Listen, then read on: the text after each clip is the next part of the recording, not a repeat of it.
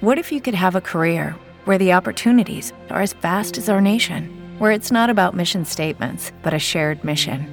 At U.S. Customs and Border Protection, we go beyond to protect more than borders from ship to shore, air to ground. Cities to local communities, CBP agents and officers are keeping people safe.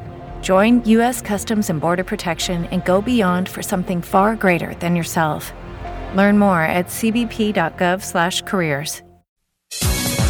Economia com Juliana Rosa.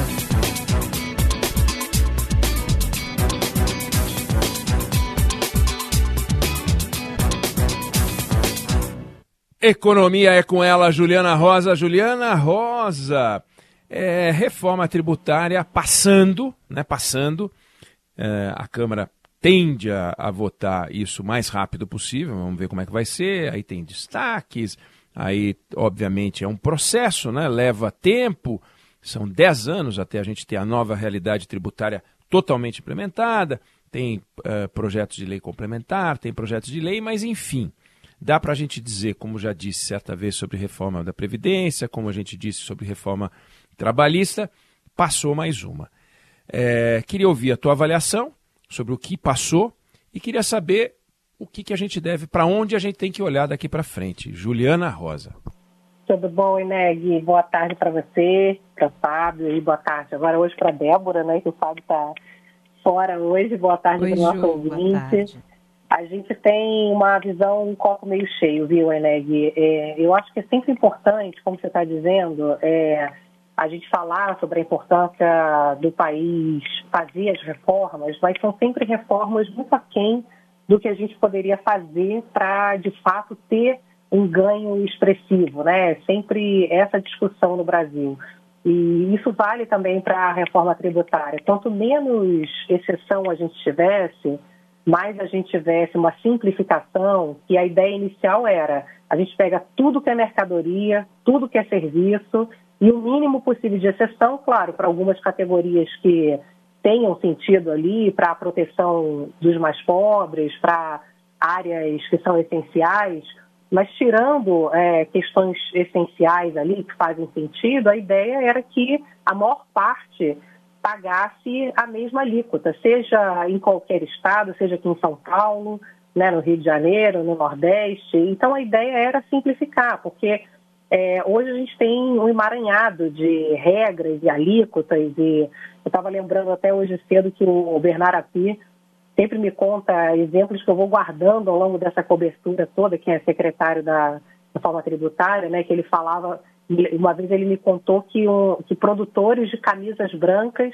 tinham conseguido uma tributação menor do que produção de outras camisas. Ou seja, camisa branca se acaba produzindo talvez mais camisa branca no Brasil, mesmo que as pessoas queiram camisa amarela, por exemplo, porque a tributação é menor para camisas brancas. Então, as escolhas no Brasil, tanto em termos de produtividade mesmo, não são feitas de acordo com a melhor escolha econômica, e sim é, com aonde se tem maior vantagem tributária, o que é uma loucura. Né? Então, isso gera uma improdutividade gigantesca, faz em fábricas se instalarem em localidades longe da matéria-prima, porque tem benefício tributário para instalar a fábrica lá em cima, no norte e no sul, é que fica a matéria-prima. Então, é, isso tudo a gente consegue fazer um, um avanço significativo. Estava até olhando hoje, eu até recomendo aqui uma pesquisa que o pesquisador Braulio Borges, que é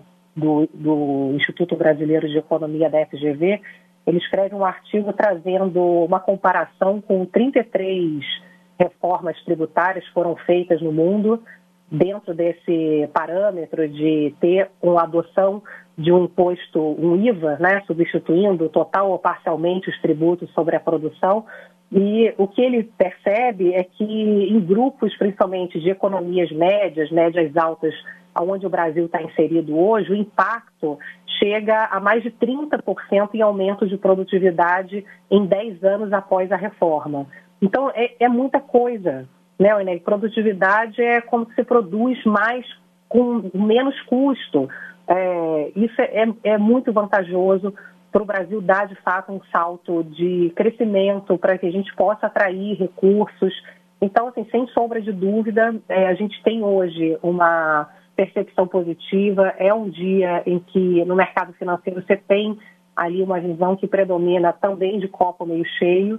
É, e agora é, é, a gente, como você falou, né, acompanhar os próximos passos que continuam sendo duros, né? A gente tem ainda desafios enormes, a gente tem ainda a aprovação agora, é, a partir do ano que vem, daquelas emendas complementares, dos projetos de lei complementar para poder saber qual é a alíquota de desconto de cada um desses segmentos que foram beneficiados, porque tem um acordo de não ter aumento da carga tributária, então, na hora de dividir o bolo, o bolo vai ser o mesmo. Então, obviamente, vai ter uma obrigalhada ainda para poder saber qual o percentual de cada um, né, no final das contas.